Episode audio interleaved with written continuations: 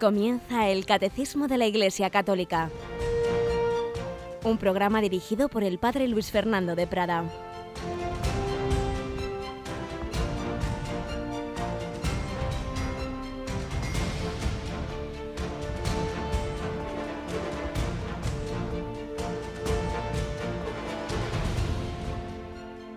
Alabado sean Jesús, María y José. Muy buenos días, queridísima familia de Radio María. Día más, una semana más. Hoy, 10 de febrero, en este día de Santa Escolástica y víspera de Nuestra Señora de Lourdes, la Virgen María, que nos va acompañando en esas sus diversísimas advocaciones, sus cercanías a todos sus hijos en tantas naciones, en tantas lenguas, pero siempre es la Virgen, la Madre de Jesús y Madre nuestra nuestra queridísima directora de la radio que lleva su nombre y bajo la cual vamos caminando en este mes, vamos avanzando ya para acercarnos a la cuaresma, para empezar uno de los tiempos más importantes, no la cuaresma en sí misma, sino en cuanto que prepara al tiempo cumbre, que es la Pascua. Tenemos hoy con nosotros a Mónica Martínez. Muy buenos días, Mónica. Muy buenos días, padre. Bueno, pues estamos en esta mañana, ¿verdad? Celebramos esa advocación tan bella y vamos a tener nuestro día mensual de comunicación de la radio con sus oyentes, de contaros las novedades, de ofrecer un nuevo CD especial que seguro que va a, gustar muchísimo. Bueno, yo creo que ya podemos decir de qué va. Tú lo sabes, tú lo sabes. Bueno, pues yo creo que vamos a, mm, a fomentar nuestras razones para creer. Exactamente, sí. tema que aquí hemos visto en varias ocasiones, que creemos en Dios por el don de la fe, pero ese don de la fe es así porque sí, es algo que nos ha dado por ahí o tenemos razones. Pues vamos a, profundizar en, la fe. Tiene, claro, tres pasos, ¿no? Que somos creyentes en Dios, creemos en Dios creador. Segundo, creemos en Jesucristo como Hijo de Dios. Tercero, en la Iglesia Católica. Pues bien, el CD que hemos preparado estamos todavía ultimando, se refiere al primer punto. ¿Qué razones tenemos para creer en Dios? ¿Es razonable la fe en Dios? El uso de nuestra razón mirando al mundo nos lleva de una manera racional a pensar que tiene que haber un creador. De esto hablan las conferencias, los programas que estamos juntando en un CD en MP3 que seguro que va a ayudar muchísimo. Mañana lo explicaremos con detalle, puesto que tendremos, como digo, tres horas especiales de comunicación, de contar novedades, de decir también que cada vez son más las personas que nos escuchan en el móvil, tanto en iPhone como en Android. Cuando uno tiene conexión de datos, conexión de Internet, tenemos estas eh, aplicaciones, estas app especiales de Radio María, con la cual puedes oír Radio María en cualquier sitio, aunque no haya aunque no tengamos frecuencia modulada. Bueno, de todo esto hablamos mañana bajo la protección de la Virgen de Lourdes, pero hoy vamos a comenzar nuestra emisión del Catecismo, nuestra edición de esta, de esta doctrina que el Señor nos transmite a través de la Iglesia, pero como siempre comenzamos primero con una de esas historias reales, concretamente esta me la ha enviado una voluntaria de Radio María y la verdad es que es muy bella para que nos dé ejemplo para este nuestro día de hoy.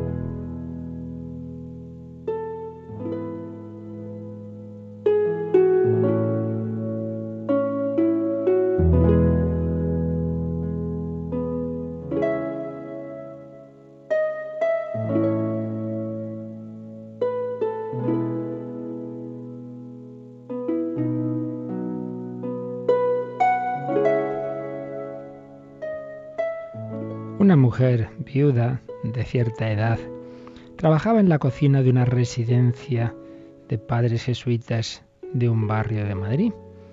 Todas las mañanas cogía el metro muy temprano para llegar a tiempo de preparar el desayuno. A los pocos días de comenzar su trabajo, se percató de que un ciego se desenvolvía con dificultad para andar por los pasillos del metro que la conducirían hasta su destino, que le conducirían hasta su destino, al ciego. Se acercó ella a preguntarle a dónde se dirigía, y al comprobar que ambos se encaminaban a la misma estación, le ofreció amablemente su ayuda. Como los dos tenían más o menos el mismo horario, aquella escena vino a convertirse en algo diario hasta el punto de surgir entre ambos, entre ambos un sincero afecto.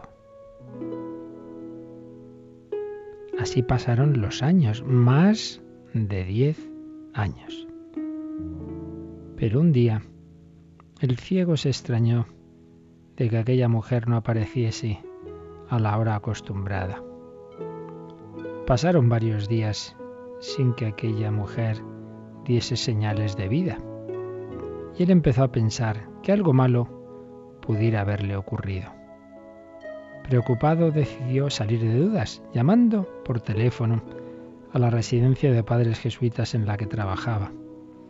¿Y cuál no fue su sorpresa al escuchar la respuesta? Fulanita, la trabajadora de la cocina.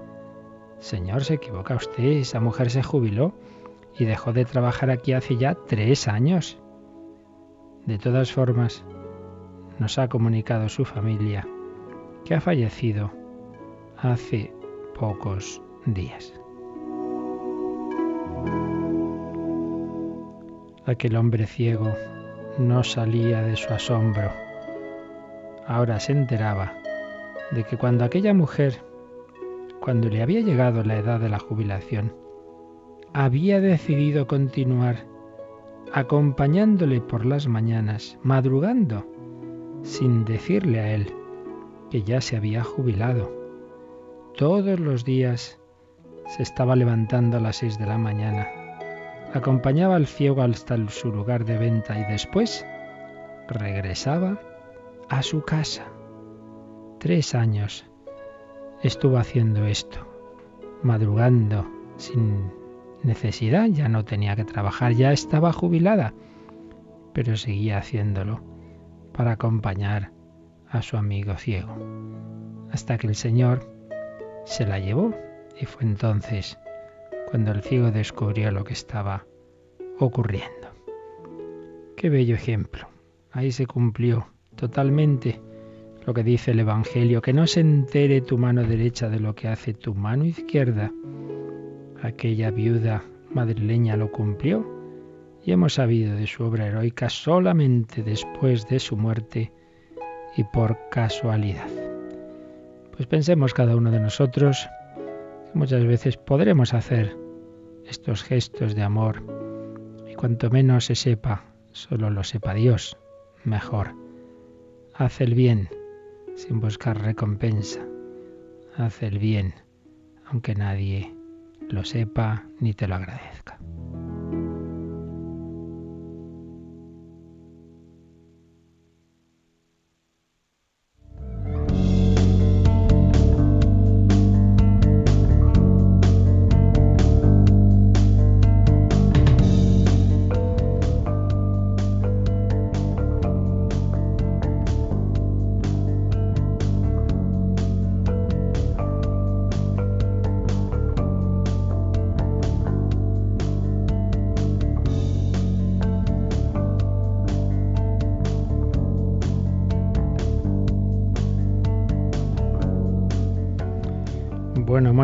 Ya sabes, ayudar al prójimo, empezando por tus compañeros de radio, aunque no te lo agradezcan. ¿Qué te parece? Pues lo más eh, normal, aunque a veces nos cuesta mucho, que siempre nos gusta colgarnos medallitas. Exactamente. Muy bien, pues vamos nosotros adelante. Estamos hablando, habíamos comenzado ya con la creación del hombre, la antropología, el tratado de, en que el catecismo nos habla de cómo ve la doctrina católica al hombre, la antropología teológica, la visión teológica del hombre, cómo ve Dios al hombre, qué es el hombre desde la fe. Habíamos visto una introducción, nada más, y habíamos recordado los grandes pasajes del Antiguo Testamento que nos hablan de la creación del hombre, los dos relatos del Génesis y luego rápidamente algunos otros textos. Pues también hoy, antes de seguir adelante con los números del catecismo, vamos a ver a vista de pájaro, vamos a recordar las principales enseñanzas del Nuevo Testamento. Siempre la teología tiene que partir, en primer lugar, de la escritura, luego nos fijamos en cómo esa escritura ha sido interpretada y vivida por la tradición y enseñada por el magisterio de la Iglesia, pero siempre es fundamental ese primer paso bíblico. Por ello, como digo, antes de, de ver las enseñanzas concretas del catecismo, vamos a recordar rápidamente aunque sea, ya digo, de una manera así vista de pájaro, lo que nos enseña los textos principales del Nuevo Testamento, ya habíamos visto del Antiguo, sobre la creación del hombre, sobre los orígenes. No encontramos, ciertamente, señala el profesor Vadillo, en el Nuevo Testamento relatos acerca de los orígenes, pero sí bastantes referencias a la creación, al pecado, a los ángeles y por supuesto la novedad radical en el Nuevo Testamento respecto al Antiguo es la presencia de Jesucristo, el Hijo de Dios, que tiene poder sobre la creación y que arroja una luz nueva sobre ella. ¿Qué se nos enseña en el Nuevo Testamento al respecto de la creación y Dios? Pues por ejemplo, San Pablo, en un famoso texto de la carta a los romanos, Romanos 1.20 podemos verlo, nos enseña que a partir de la creación se puede conocer a Dios. A partir de la creación podemos llegar al Creador. Vamos a ver Romanos 1.20. Eh, nos, nos, nos enseña San Pablo. A ver, mi vista ya empieza a fallar un poquito. Porque lo que se puede conocer de Dios, el número 19, lo que se puede conocer de Dios está patente entre ellos, entre los gentiles, pues Dios se lo manifestó y es que de la creación del mundo puede verse, captado por la inteligencia gracias a las criaturas, lo invisible de Dios, su eterno poder y su divinidad, hasta el punto de que no tienen excusa. Está diciendo aquí San Pablo que los gentiles, si tuvieran el corazón limpio, si no estuviera lleno del pecado, podrían haber conocido desde la creación, haber llegado al Creador. Por la creación llegamos a conocer que estas obras buenas tienen un creador. De lo visible podíamos, podemos llegar a lo invisible. También va a decir a su discípulo Timoteo, va a hablar de que la creación, las obras de la creación son buenas. La primera de Timoteo, capítulo 4 del 1 al 5, dice así, el Espíritu dice expresamente que en los últimos tiempos apostatarán algunos de la fe por prestar atención a espíritus embusteros y a enseñanzas de demonios impartidas valiéndose de la hipocresía de impostores marcados a fuego en su propia conciencia, que prohíben casarse y mandan abstenerse de manjares que Dios creó para que los fieles, es decir, los conocedores de la verdad, los tomen con acción de gracias. Y aquí viene el versículo clave, el 4. Porque toda criatura de Dios es buena y no hay que rechazar nada que se tome con acción de gracias, pues queda santificado por la palabra de Dios y por la plegaria. Teorías que ya había entonces que despreciaban, consideraban malo lo material, era un poco de enfoques de tipo gnóstico, que luego pues han ido dando la historia de la Iglesia, pues en diversas corrientes heréticas de este tipo, ¿no? Entonces San Pablo dice, ojo, ojo, ¿qué es eso de que las cosas son malas? Toda criatura de Dios es buena y todo se puede, también los alimentos obviamente se pueden comer con tal de que se haga, dice, con acción de gracias. Nuestra oración, ¿verdad? Antes de comer o después de comer, pero en cualquier caso la enseñanza es que la creación es buena. Pero lo realmente los textos clave están cuando se habla de Cristo y la creación y ahí hay varios textos de San Pablo. Muy importante es el, himno del inicio de la carta a los colosenses, capítulo 1 de San Pablo a los colosenses, eh, a partir del versículo 15. Está diciéndonos que Jesucristo es imagen de Dios invisible. Fijaos que el término clave de la antropología teológica es que el hombre ha sido creado a imagen y semejanza de Dios, pero realmente la imagen perfecta de Dios es el propio Hijo, claro, el Hijo es Dios de Dios, luz de luz, Dios verdadero de Dios verdadero. Esa es la imagen perfecta en cuanto a Dios, pero luego se va a hacer hombre. Entonces, ¿cuál es el verdadero hombre? La imagen que como hombre refleja perfectamente, refleja a Dios, pues obviamente el Hijo de Dios hecho hombre, Jesucristo. Él es imagen del Dios invisible. Tenemos una imagen visible del Dios invisible en Jesucristo, primogénito de toda criatura. En cuanto hombre, en cuanto hombre, Jesús es criatura, es su cuerpo, su alma es creado hace 20 siglos y en ese sentido es primogénito de toda criatura, es la criatura primordial, es eh, a la cual todas las demás están en torno de ella, ¿verdad? Imagen del Dios invisible, primogénito de toda criatura, porque en él fue creado el universo todo ha sido creado en el logos, en el verbo, en la idea de Dios. en el cielo y en la tierra, lo visible y lo invisible. En él fue creado el universo, en el cielo y sobre la tierra, lo visible y lo invisible. Tronos, señoríos, principados, potestades, es decir, los ángeles. El universo ha sido creado por medio de él y para él. Por medio de él, porque él es Dios también, es creador. Y para él. Todo ha sido creado por el Padre, para el Hijo.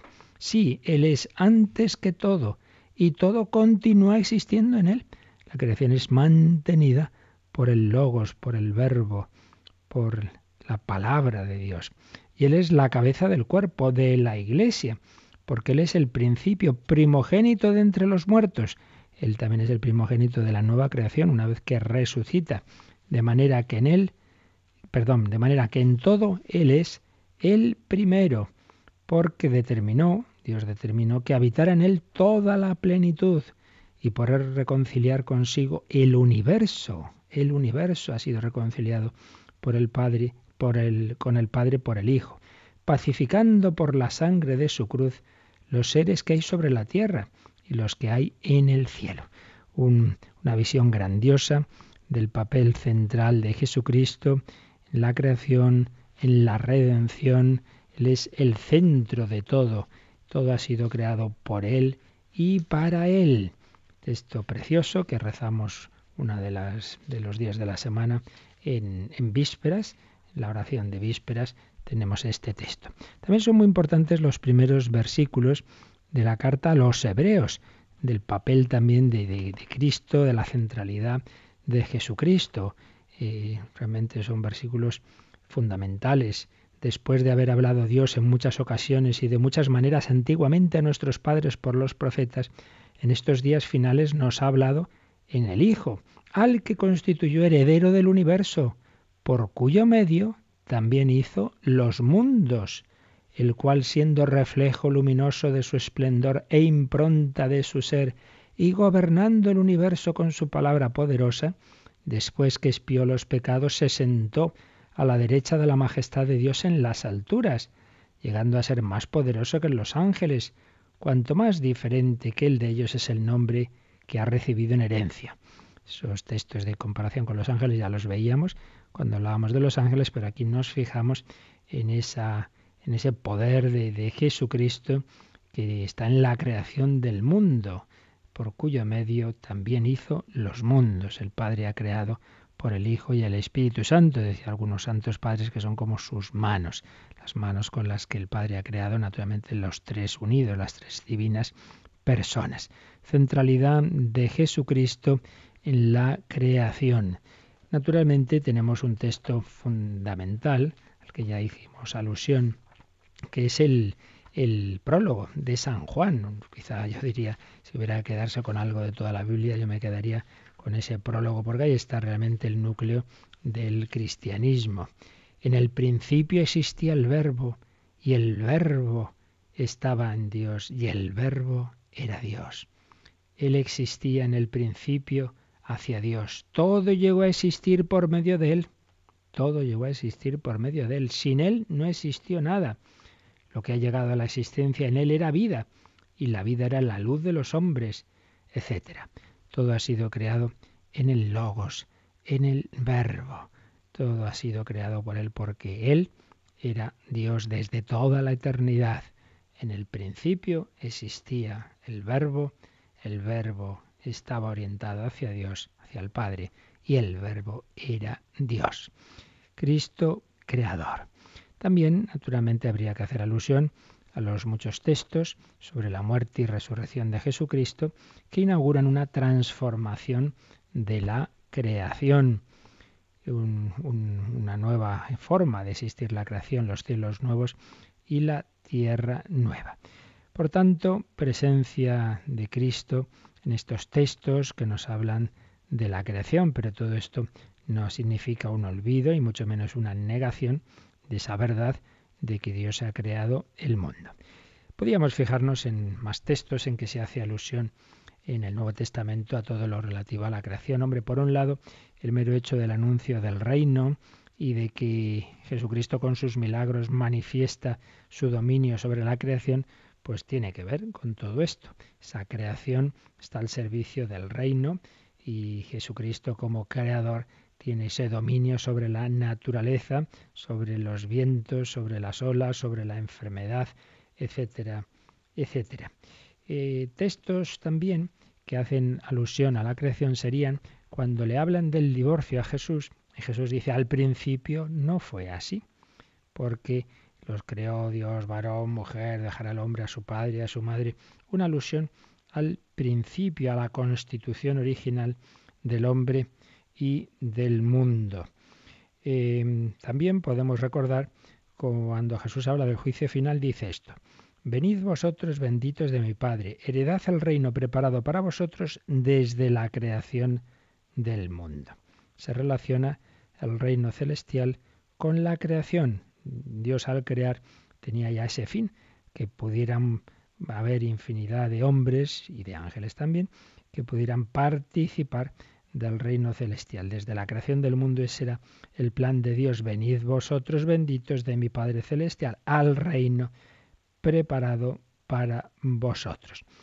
Y en la famosa oración, el himno de exultación que se llama, ese momento en que Jesús se alegra y hace una oración al Padre al ver que la gente humilde y sencilla se convierte, dice, Te doy gracias, Padre, Señor del cielo y de la tierra porque has escondido estas cosas a los sabios y entendidos y se las has revelado a los pequeñuelos. Señor del cielo y de la tierra, una alusión al Padre que gobierna el universo, es Señor de cielo y tierra. Si nos vamos al libro de los Hechos de los Apóstoles, pues se ve claramente esa enseñanza acerca de la creación, se ve también como en la Iglesia continúan los milagros y exorcismos, que suponen las mismas enseñanzas de los evangelios sobre la creación. Y encontramos textos como este, por ejemplo. Hay un momento en que la comunidad está orando, lo vemos en Hechos 4:24, y se dirige así al Señor. Señor, tú que hiciste el cielo, la tierra, el mar y todo lo que hay en ellos. Vemos esa fe en la creación. Señor, tú que hiciste el cielo, la tierra, el mar y todo lo que hay en ellos. Justo antes de recordar en esa oración la resurrección de Jesucristo. Está siempre en el Nuevo Testamento la relación entre el Dios creador y el evento central de la resurrección. luego San Pablo va a hacer referencia en Iconio al Dios vivo que hizo el cielo, la tierra, el mar y lo que contiene. De nuevo, la misma idea en Hechos 14, 15, para tratar después de la providencia de Dios. Y en el famoso discurso bastante fracasado que tuvo San Pablo en el Areópago de Atenas, donde hace un discurso muy logrado, pero no se convierte casi nadie, pues ahí San Pablo opone el Dios creador y providente a la vaciedad de los ídolos. Y recuerda que Dios creó el género humano a partir de un hombre. Tenemos en Hechos capítulo 17. Y también habla ahí de la posibilidad de descubrirle a partir de la creación lo que habíamos visto antes en la carta a los romanos, pues está también en ese discurso en Atenas. Eh, bueno, si seguimos mirando ya en las cartas de San Pablo, está claro que para él la clave, el, hecho clave es el misterio pascual de la muerte y resurrección de Jesucristo, que supone la victoria de Cristo sobre todas las formas del mal. Y así comienza la renovación de todas las cosas, ese cielo nuevo, esa tierra nueva. Está ese texto que hemos recordado antes, de la carta a los colosenses, aparece el Hijo como la imagen de Dios, una imagen que transmite a los hombres. El primer paso es el orden cósmico de la creación en el que ha participado Cristo y en cuya divinidad eterna se contiene todo.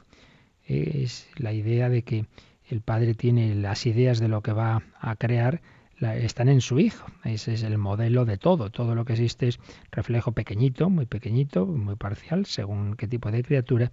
Es como el de, del logos, es como el, el artista tiene una idea en su mente y luego la plasma, ¿verdad? En la obra de arte, pero primero está en su mente. Pues bien, la mente de Dios es el logos, es la idea, es, es el, el Hijo eterno. Ahí están, están, digamos, los proyectos de cada uno de nosotros, de todas las criaturas.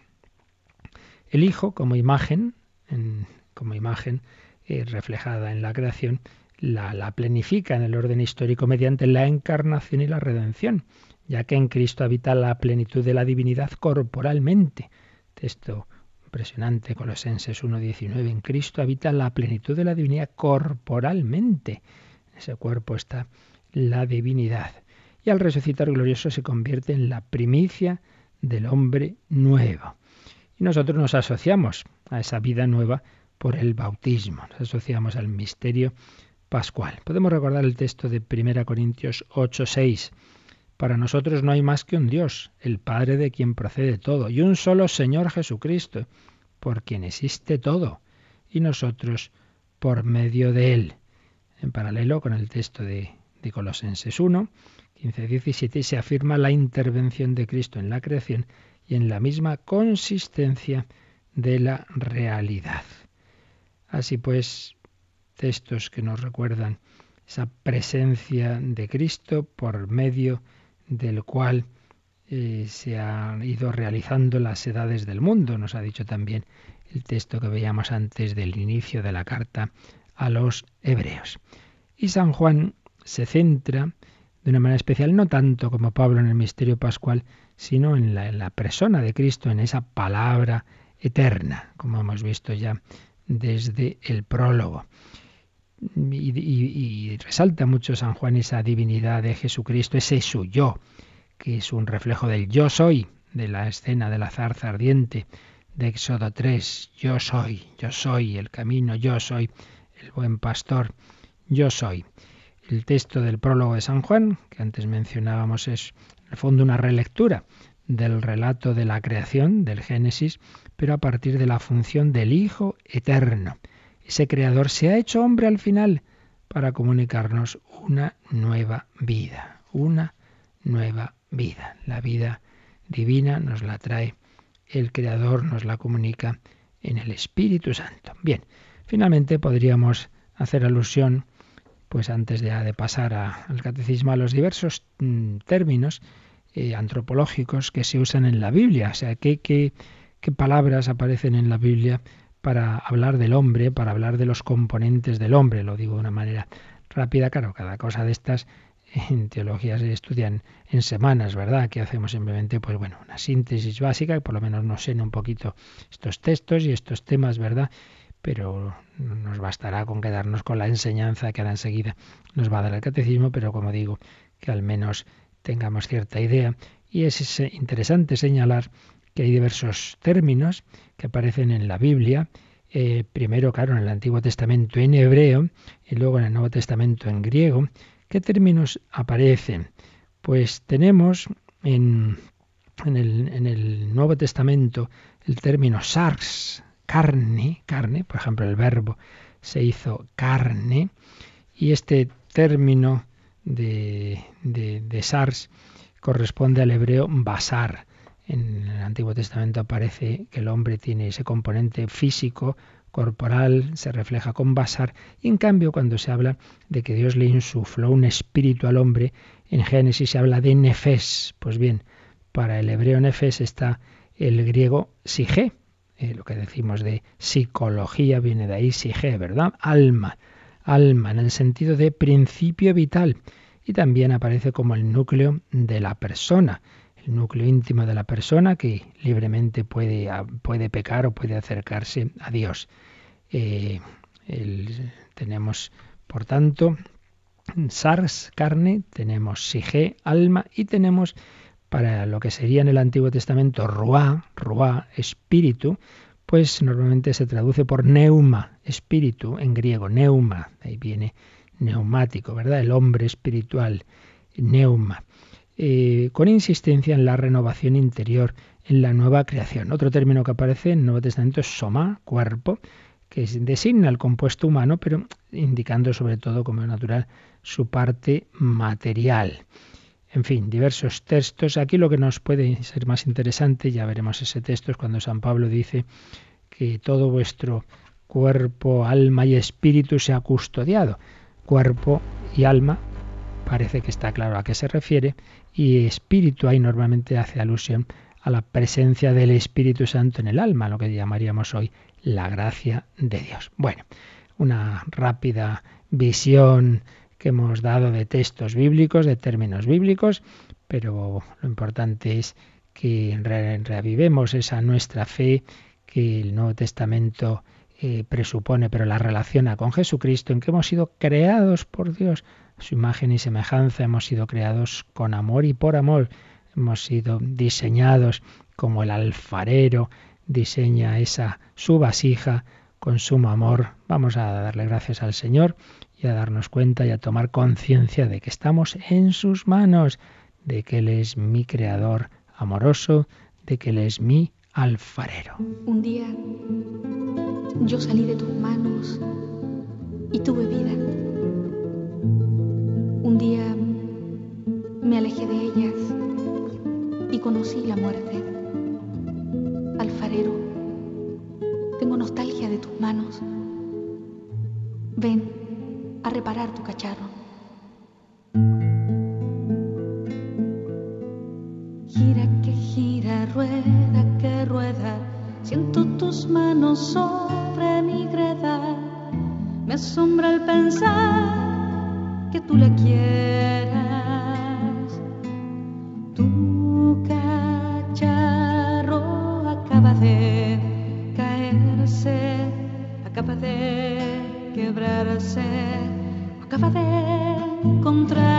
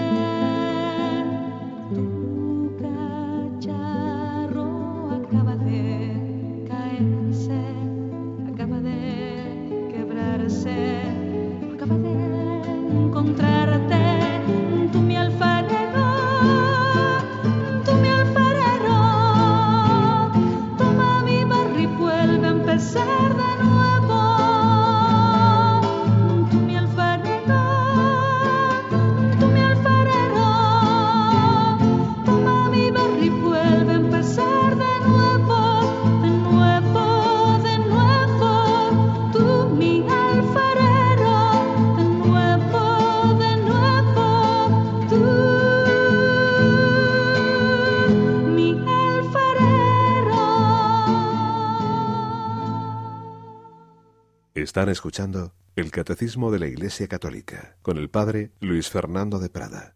Tú mi alfarero, tú mi creador.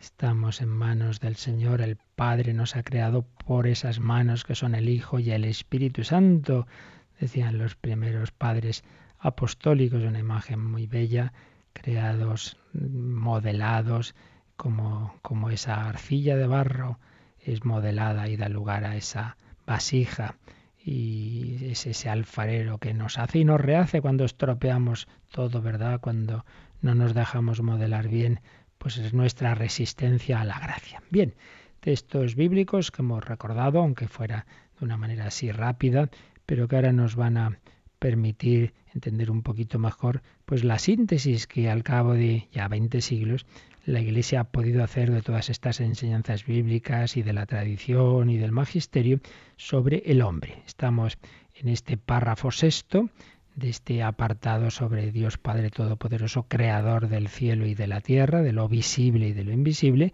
Estamos viendo el hombre y vamos al número 356 que está dentro de un apartado que se titula A imagen de Dios.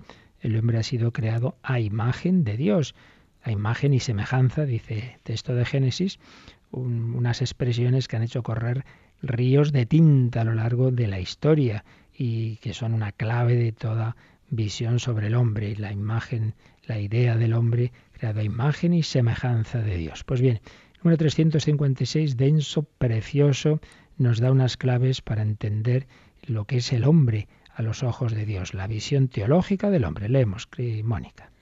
De todas las criaturas visibles, solo el hombre es capaz de conocer y amar a su Creador.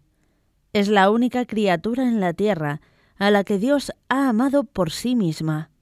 Solo Él está llamado a participar por el conocimiento y el amor en la vida de Dios.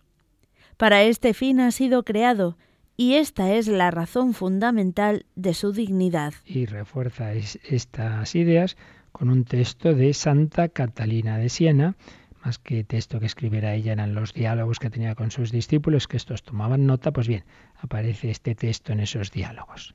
¿Qué cosa o quién fue el motivo de que establecieras al hombre en semejante dignidad?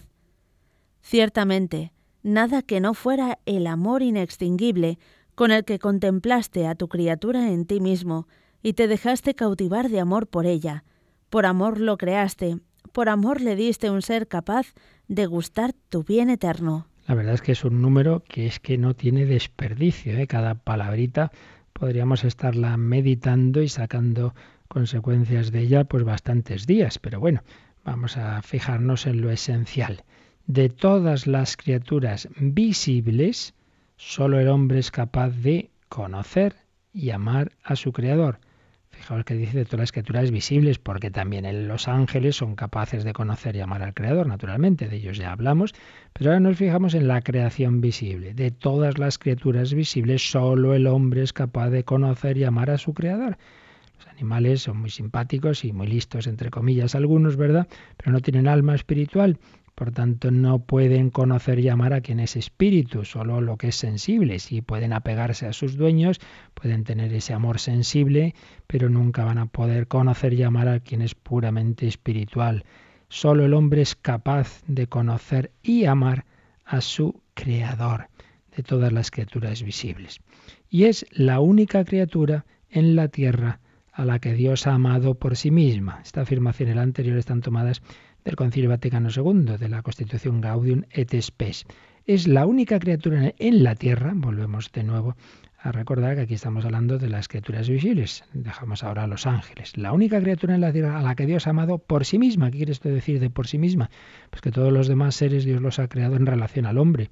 Todo, todo lo que existe, pues como empezando por el contexto material, lo que es el universo en lo que son sus astros, lo que es la posibilidad de que exista la Tierra, la Tierra con posibilidad de que en ella haya vida y todas las formas de vida, desde, desde lo más inferior hasta, las, hasta los animales más superiores, pero todos están en función del hombre a quien ha amado en sí mismo y a quien Dios realmente quería crear para que pudiera participar de su vida es al hombre.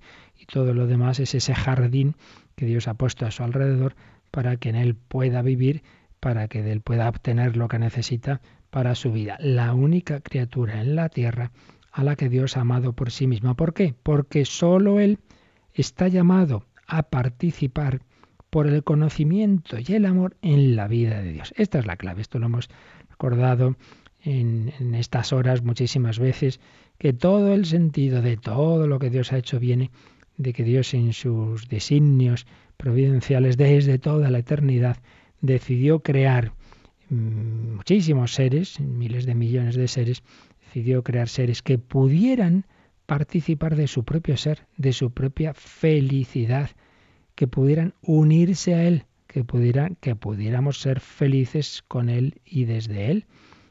¿Cómo? Uniéndonos a Él. ¿Y cómo nos unimos a Dios? Pues no a un modo de fusión en el que perderíamos nuestra identidad, así como los ríos desembocan en el océano y luego ya se fusiona el agua. No, no en ese sentido propio de las místicas panteístas, de algunas corrientes gnósticas y orientalistas, no de ese modo, sino manteniendo nuestra identidad, pero a la vez uniéndonos con Él por el amor. El amor es esa realidad misteriosa que de dos hace uno en el afecto. Pues bien que pudiera haber también un amor a Dios que manteniendo la personalidad, la libertad, lo propio de cada uno de nosotros, sin perder esas características personales, pero a la vez nos pudiéramos unir a Él. Unir a Él por el amor, pero para amar hay que conocer. Por ello, el hombre está llamado a participar por el conocimiento y el amor en la vida de Dios. ¿Podemos conocer y amar a Dios? Sí. Por su gracia Él se nos acerca y sobre todo por la encarnación. Dios ha hecho accesible. Yo puedo enamorarme de Dios y conocerle porque Jesús es camino, verdad y vida. Quien me ha visto a mí ha visto al Padre. Me enamoro de ese niño Jesús, de ese hombre Cristo Jesús, de ese crucificado. Amando a Jesús estoy amando a Dios, porque quien me ha visto a mí ha visto al Padre, porque no crees que yo estoy en el Padre y el Padre en mí, porque Él es Dios, Dios hecho hombre. Entonces puedo conocer y puedo amar a Dios, puedo enamorarme de Dios, puedo unirme a Dios. Estamos llamados a participar por el conocimiento y el amor en la vida de Dios, en la vida de Dios. No estamos llamados a una vida puramente humana. Dios podía habernos creado, pues bien, aquí os pongo en esta tierra y nada, pues pues me amáis, ¿verdad? Así, digamos, como, como desde ahí abajo y os doy estos bienes naturales y bueno, pues, pues leéis cosas buenas y ya está, ¿no? Y os entretenéis unos con otros. No solo eso, un nivel natural, sino un nivel sobrenatural en el que simplemente no simplemente podemos adorar a un Dios creador lejano, sino que se nos da la vida de Dios en nosotros, entra el Espíritu Santo, más aún se hace uno de nosotros, en nosotros puede entrar ese cuerpo de Cristo, una cercanía inaudita, una intimidad increíble, no os llamo siervos, os llamo amigos, es el orden sobrenatural, estamos llamados a la vida divina. Esta es la razón fundamental de todo, de la creación. Dios nos ha creado para que participáramos de esa vida y todo lo demás está en función de este objetivo. Todas las demás criaturas están para ayudar al hombre a alcanzar este objetivo. Y esta, y esta visión del hombre es, por otra parte, la razón fundamental de su dignidad. Claro, si hablamos eh, a todas horas de los derechos humanos, de la dignidad humana, pero, pero, vamos a ver, ¿en qué se basa esa dignidad humana? Si usted me dice que es ateo, entonces el hombre que es un animal evolucionado, más evolucionado que otros, ¿y por qué entonces tenemos más dignidad que, que no sé qué otro animal? Claro, así pasa, que se hacen a veces declaraciones de derechos de los animales, de los simios, etcétera, pero luego en cambio se puede matar a un niño nacido, pues sí que vaya dignidad humana más peculiar. Y es que si no hay una visión de la dignidad humana enraizada en su creador, pues la verdad es que son palabras, al final son palabras, son derechos humanos que ponemos o quitamos según los votos a quien nos parece.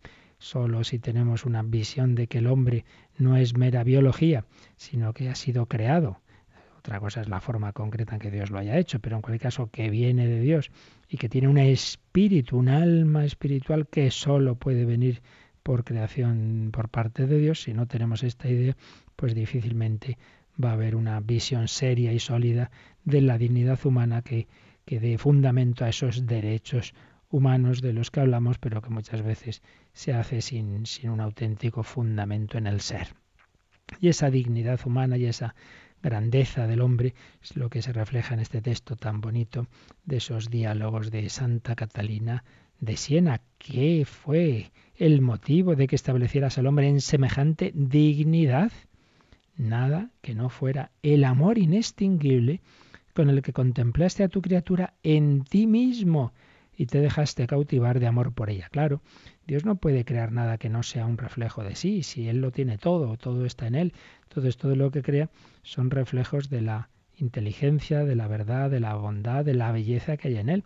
Entonces dice Santa Catalina que Dios se enamoró de sí mismo en el sentido de que veía en Él un posible reflejo de él en el hombre. Entonces ese reflejo, ese proyecto que Dios veía en sí mismo, en su logos, en su verbo, pues es lo que crea y lo crea como, como eso, reflejo de su bondad, de su belleza y por tanto como algo muy bueno a lo que ama. Amándonos a nosotros se ama a sí mismo en realidad, puesto que somos reflejos, somos imagen suya. Por amor lo creaste, por amor le diste un ser capaz de gustar tu bien eterno tenemos un alma que es capaz de gustar del bien eterno. Por eso en la oración podemos disfrutar. Por eso un hombre, una mujer de Dios eh, realmente pueden decir gustad y ved qué bueno es el Señor y pueden tener mucha más alegría y mucha más felicidad en la oración, en la unión con Dios, que tomándose unos dulcecitos y no digamos pues tomándose unas drogas en las que uno se cree que así está en éxtasis, ¿verdad? Y se siente muy bien. A recuerdo un chico que tuvo una vida muy mala, que había probado drogas y luego se convirtió y dice, desde luego, es que es muchísimo mejor la alegría y la felicidad que se siente con Dios que la que yo podía sentir con la droga, que además luego después me dejaba hecho polvo, claro, me dejaba la, la resaca me dejaba la adicción, mientras que la unión con Dios te deja la libertad y la paz. Dios nos ha dado la capacidad de gustar de Él, de gustar del bien eterno, porque como veremos enseguida, nos ha dado un espíritu, un espíritu, un alma espiritual que puede conocer, que puede amar, que puede gozar de Dios. Tenemos una afectividad espiritual, por eso se habla de consolaciones en la tradición espiritual. Podemos sentir a Dios, podemos tener ese gozo. Pues si esto es aquí en la tierra, ¿qué no será en el cielo? La capacidad del alma de gozar de Dios. Por eso no imaginemos nunca el cielo como un aburrimiento, sino como la plenitud de la fiesta, del gozo. Así pues, un texto básico para la visión del hombre, esa criatura a la que Dios ha amado por sí misma, todo ha sido creado en función de, de ella y el hombre ha recibido ese fundamento de su dignidad en su alma y por ello, por ello la moral naturalmente tiene este fundamento, que cómo hay que actuar viene en función de qué somos, cómo somos.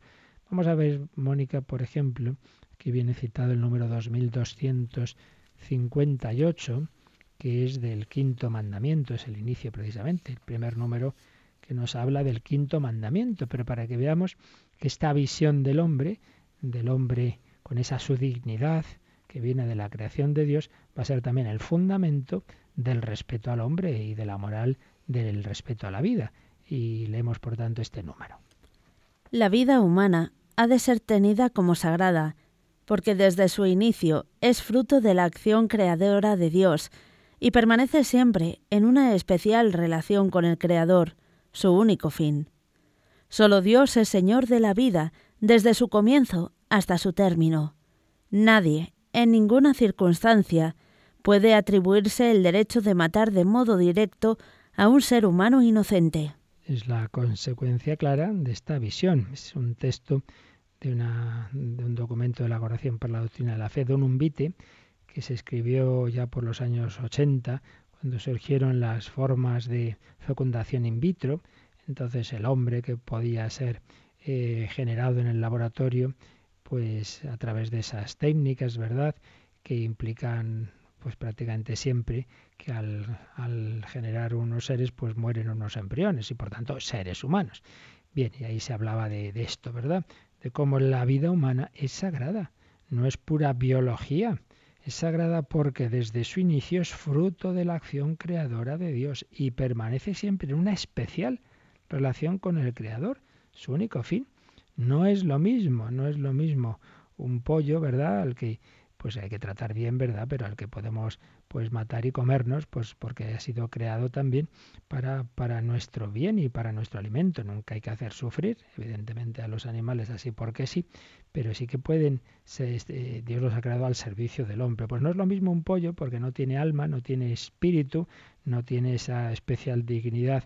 No es lo mismo que un hombre. Yo al hombre no puedo nunca manipularlo y no puedo matarlo para nada, así porque sí así el derecho de matar de modo directo a un ser humano inocente. Otra cosa es la legítima defensa, ¿verdad? Pero en sí mismo el ser humano nunca, nunca puede, podemos mirarlo y tratarlo como puedo mirar un animal al que puedo eh, poner en función de mis fines superiores. El ser humano tiene una dignidad especial, tiene una especial relación con el Creador. Solo Dios es Señor de su vida, desde el principio hasta el final. Pues bien, este principio clave del quinto mandamiento, de, la moral, de que no podemos eh, tratar al hombre de, de, una manera como si fuera simplemente un animal, claro, presupone que el hombre es algo más que un animal, pero si no tenemos esta visión del hombre, de esa vida humana sagrada, pues claro, pasa lo que pasa y lo que sucede hoy día, pues que enseguida podemos eh, llegar a, a poder eh, decidir ¿A qué seres humanos se puede matar? Pues a los concebidos no nacidos o a, o a los que tienen determinadas discapacidades, enfermos terminales, etcétera, etcétera. No vemos ahí esa dimensión sagrada de la vida. Todo ello viene de que el hombre ha sido creado a imagen y semejanza de Dios, tiene una especialísima relación con su creador. Bueno, pues nos quedamos aquí. No hemos visto más que este primer número introductorio sobre la visión cristiana del hombre, el hombre creado con esa capacidad de conocer y amar a su creador. Número 356. Y luego los números siguientes pues van a desarrollar que el ser humano es persona, tiene una dignidad de persona, que todo ha sido creado por él y para él, que realmente el misterio del hombre solo se esclarece en el misterio del verbo encarnado. ¿Quieres conocer al hombre? Tienes que mirar a Jesucristo.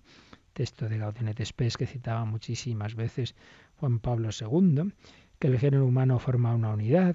En fin, iremos viendo estos números siguientes que nos van dando nuevos matices sobre esta visión cristiana del hombre. Vamos a invocar al Espíritu Santo, Veni Creator Spiritus, el Espíritu Creador, el Creador del ser humano, el que el Espíritu Santo eterno nos ha dado una participación en nuestro pequeño espíritu, en nuestra alma, que la ha hecho capaz de recibir al Espíritu con mayúscula. Nuestra alma es capaz de ser divinizada, es capaz de recibir a Dios, de, su, de recibir su gracia, porque Dios nos ha dado esa especialísima capacidad de conocerle y de amarle. Damos gracias a Dios si queréis hacer alguna pregunta, algún comentario, algún testimonio, aprovechar estos últimos minutos. Participa en el programa con tus preguntas y dudas. Llama al 91 153 8550. También puedes hacerlo escribiendo al mail catecismo arroba radiomaria.es. Catecismo arroba radiomaria.es.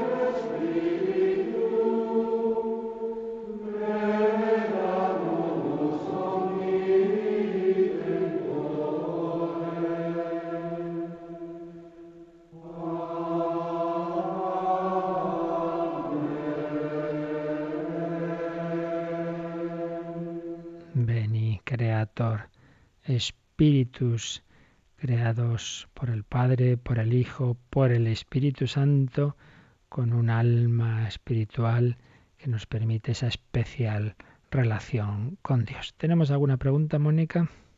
Sí, nos ha llamado Guadalupe de Guipúzcoa y tiene una duda. Sí, con lo que hemos hablado, ¿se puede quedar una, es ético que una mujer se quede embarazada por medio por diferentes medios, como por ejemplo la fecundación in vitro? Pues no, ya, ya lo hemos dicho, ¿verdad? Hay dos tipos, se distingue ya desde el primer momento, ya desde ese documento de los años 80, ¿verdad? Dos tipos de fecundación, la homóloga y la heteróloga. La heteróloga es cuando se usa componente genético de una persona distinta de, esos padres, ¿verdad? Pues se necesita eh, tal componente del padre, de la madre, lo que sea. Bueno, entonces evidentemente ahí es un caso como más claro, ¿no? De que, hombre, ¿qué es esto? O sea, es hijo de por un lado de estos, por otro lado de aquel. Pero incluso en la homóloga, es decir, cuando cuando esos componentes genéticos son solo de los padres, pero todo ello se hace como, no para ayudar al acto natural, sino eh, como un producto de laboratorio, pues tampoco, tampoco la Iglesia ve que eso esté bien. Ya sé que esto cuesta entenderlo y hay pobrecitos padres y que necesitan no sé qué, pero es que el fin no justifica los medios. El ser humano tiene que ser un don, un producto, no puede ser nunca un producto, tiene que ser fruto de una relación interpersonal de amor. Simplemente que voy a un sitio, pago y entonces me hacen esta fecundación in vitro, que además, que además hoy por hoy implica prácticamente siempre la destrucción de algunos embriones, es decir, para conseguir un hijo tienen que morir aunque sean en un estado germinal, pero me da igual, son personas humanas de 5, 10, 15 días o dos semanas o más, o más, que se eliminan. Pero bueno, aunque no ocurriera eso, no deja de ser una manera de, de, tener, de tener hijos que no es conforme con esta visión de que el ser humano no puede ser un producto de laboratorio. Por tanto, en efecto, eh, la Iglesia entiende que no es conforme a su doctrina la fecundación in vitro. Recientemente ha habido un paso más, otra forma todavía más, más bárbara de, de, esto aprobada en Inglaterra, que además dicen los médicos expertos que muchísimas veces estas cosas se hacen sin verdadera eh, sin conocimiento de las consecuencias que pueden tener. Aquí hay intereses económicos e ideológicos que llevan a lanzarse a locuras. Cosas que son realmente peligrosas y que con perspectiva de años nos daremos cuenta de los daños que están haciendo, aunque a corto plazo solo veamos lo bueno. Pues fíjate, este matrimonio que no tenía hijos, ahora tiene, sí, sí, sí, eso nadie niega, esa parte buena, pero el fin no justifica los medios. Muy bien. Pues ya seguiremos, aunque mañana será un día especial, como decíamos, 11 de febrero tendremos programas especiales de nuestro día mensual con el oyente y luego esta noche recuerdo que estaremos también aquí en los micros, pero en ese otro programa de diálogo con el hombre contemporáneo, el hombre de Dios, en que estamos acabando el tema de la oración, las actitudes de la oración para que también nos unamos con Dios a través de ese camino que es tratar de amistad con quien sabemos nos ama, que decía Santa Teresa. Que paséis un feliz día en el Señor al que pedimos su bendición la bendición de Dios Todopoderoso, Padre, Hijo y Espíritu Santo, descienda sobre vosotros. Muy buenos días.